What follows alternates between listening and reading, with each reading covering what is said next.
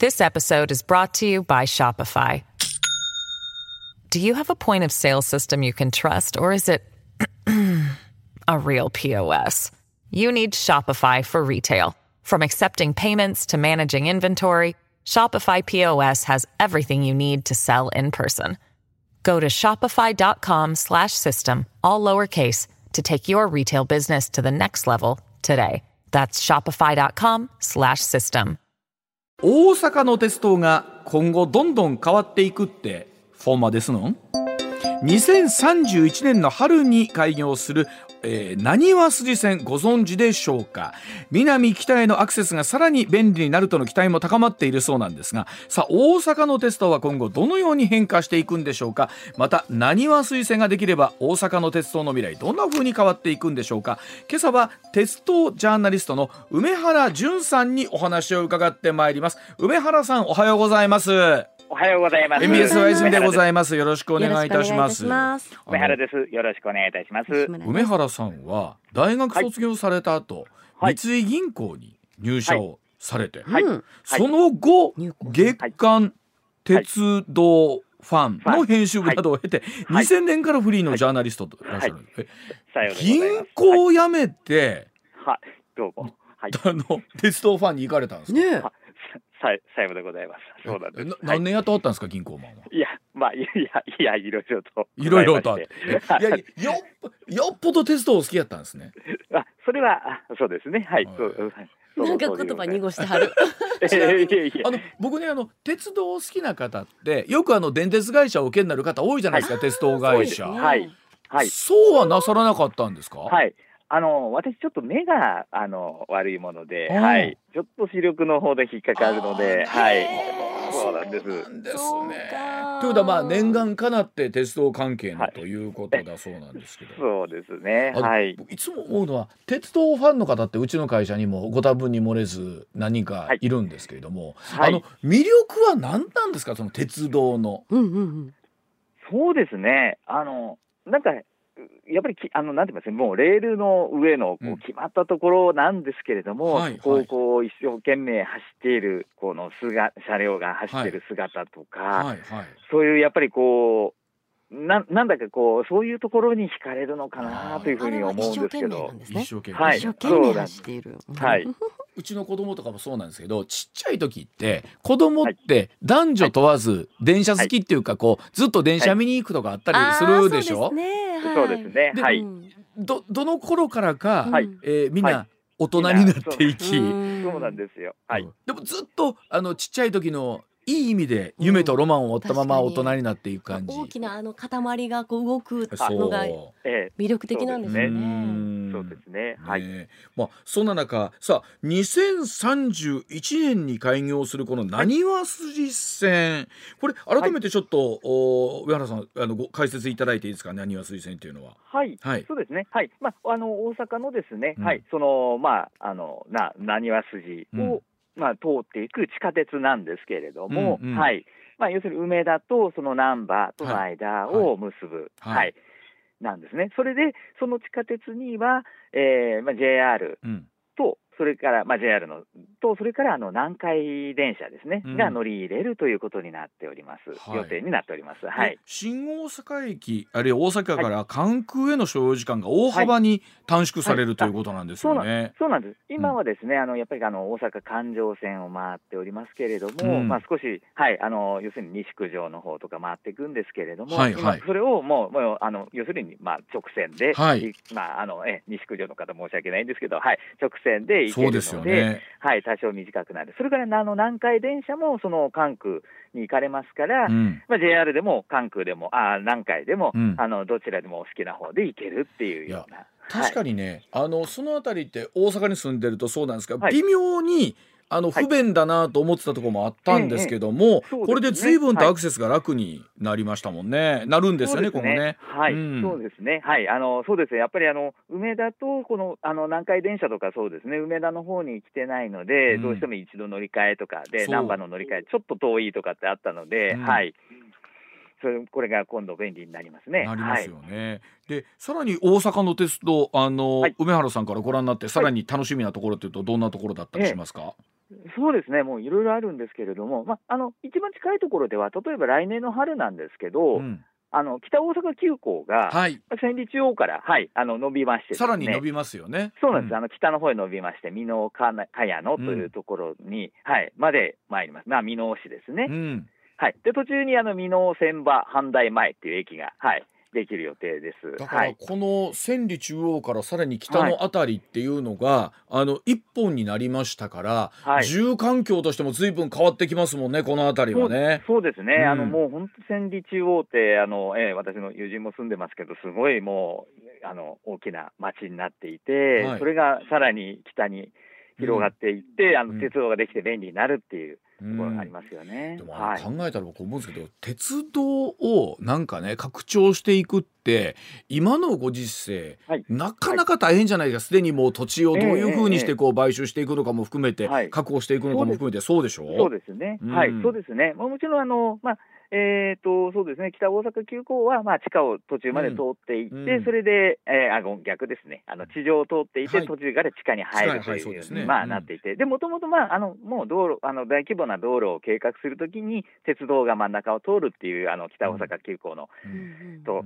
あのえー、ですよね、あの御堂筋線の、はい、えー、新大阪から北側の方の、ああいう作りになっておりますから、まあ、すごく計画は、まあ、もともとあったっていうところですよね。うん。だから一方で新しくその例えばね、はい、えー、線路を引くなとか、まあ、基本的には地下を通すことが多いんですけれども。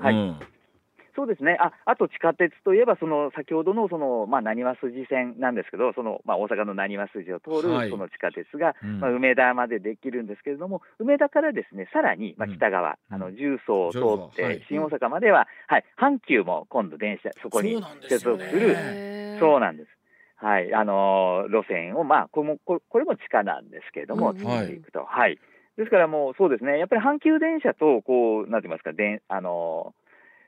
そのやっぱりちょっと接続が悪いところって結構あったんですよ、うん、ありました。これですごく、えー、えー、で阪急電車からあのしそもそも新大阪駅に行くのも不便だったんですけどそうなんですよ。はい、そうなんですよ。で、じゅそうですあのあの確かえ西中島とか、はい、南方とで乗り換えとかだったと思うんですけど、はい、そうですよね。今度はもう重曹駅で乗り換えられるようになるとかっていうことで、それも便利になると思います。はい。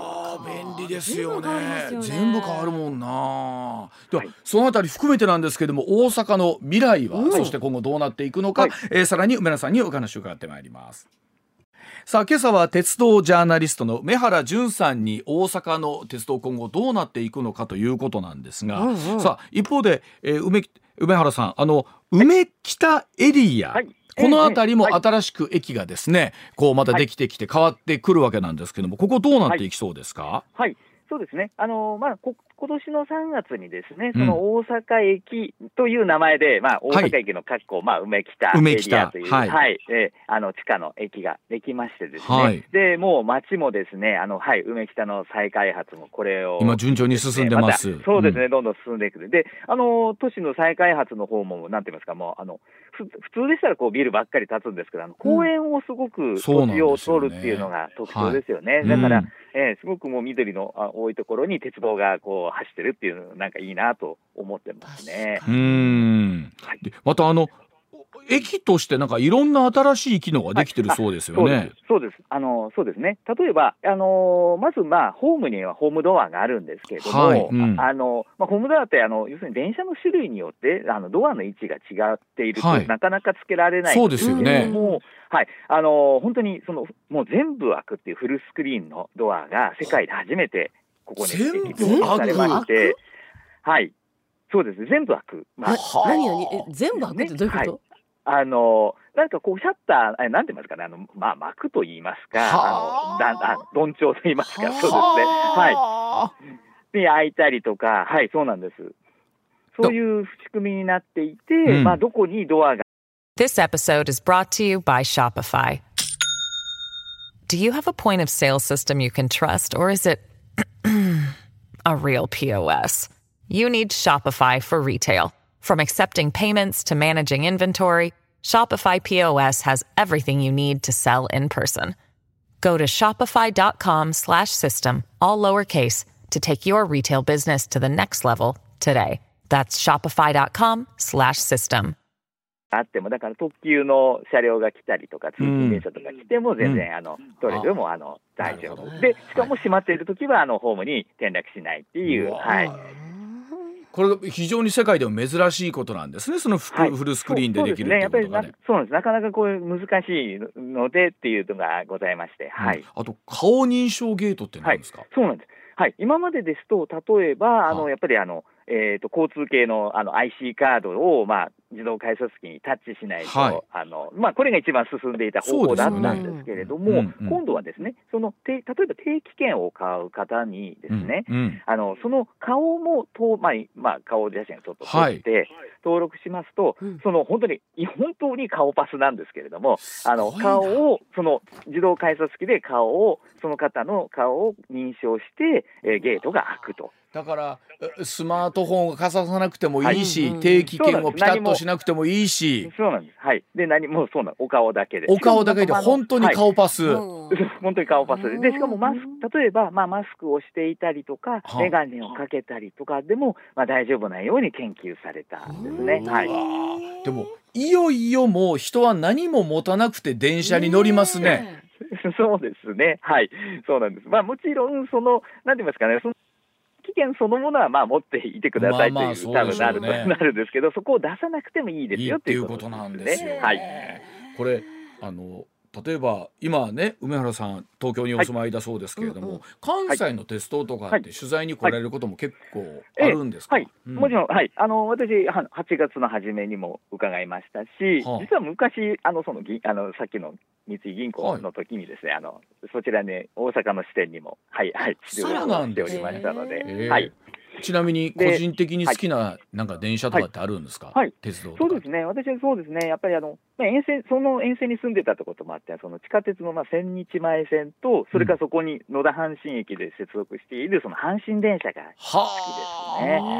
はい、なんで阪神電車？はいそうですね、阪神電車って、あのちょっと他の、まああのまあ、そんなに小さくもないんですけど、ちょっと小ぶりな感じがするのと、それから駅と駅の間がすごく近くて、そうですよね、あの本当にこう、もう一生懸命、こう、なんて言いますか、ダッシュして、それでまた止まるっていう、そうなんです。そこの感じが、こう、いいかなと。はい。それでいて、高校野球、プロ野球がある時は、すごい人が甲子園球場に駅おりますからね。そうですね。もう私もそうですね。あの、やっぱり、はい、あの、本当プロ野球とか見に行った時にですね、あの、阪神、その甲子園駅ですよね。あの、やっぱり帰りに、はい、一度にもう6万人っていう方が、そうです、そうです。はい、帰られる時に、いや、大丈夫なのかなと思ったんですけど、あの電車で。でも、本当見事に、うん、あの本当に電車がどんどん切ら切れずにやってくるので、うん、そんなにあの何度も行きましたけど、本当に辛い思いをしたっていうことは 思いはないですね。でもあれは駅長さんが大変なんですよね。そうなんです。あの本当にあの甲子園え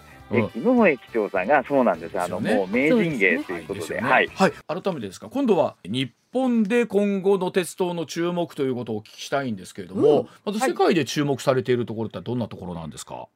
世界、はい、そうですね。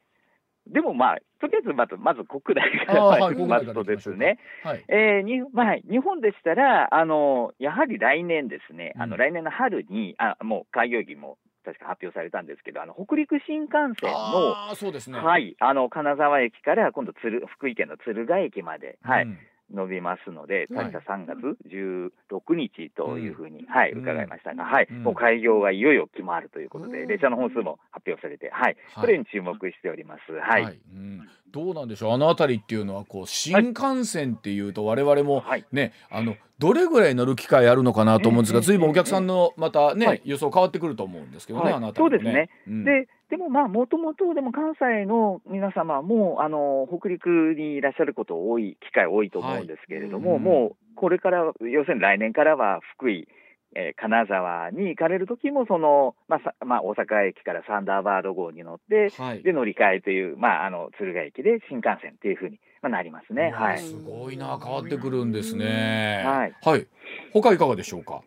そうですね、はい、他はやっぱりなんといっても、あとは、あのまあ、国内でしたらリニア、まあ、あのこれ、海外でも建設の計画ありますけど、リニア、リニア、どうなっていくんですか？はい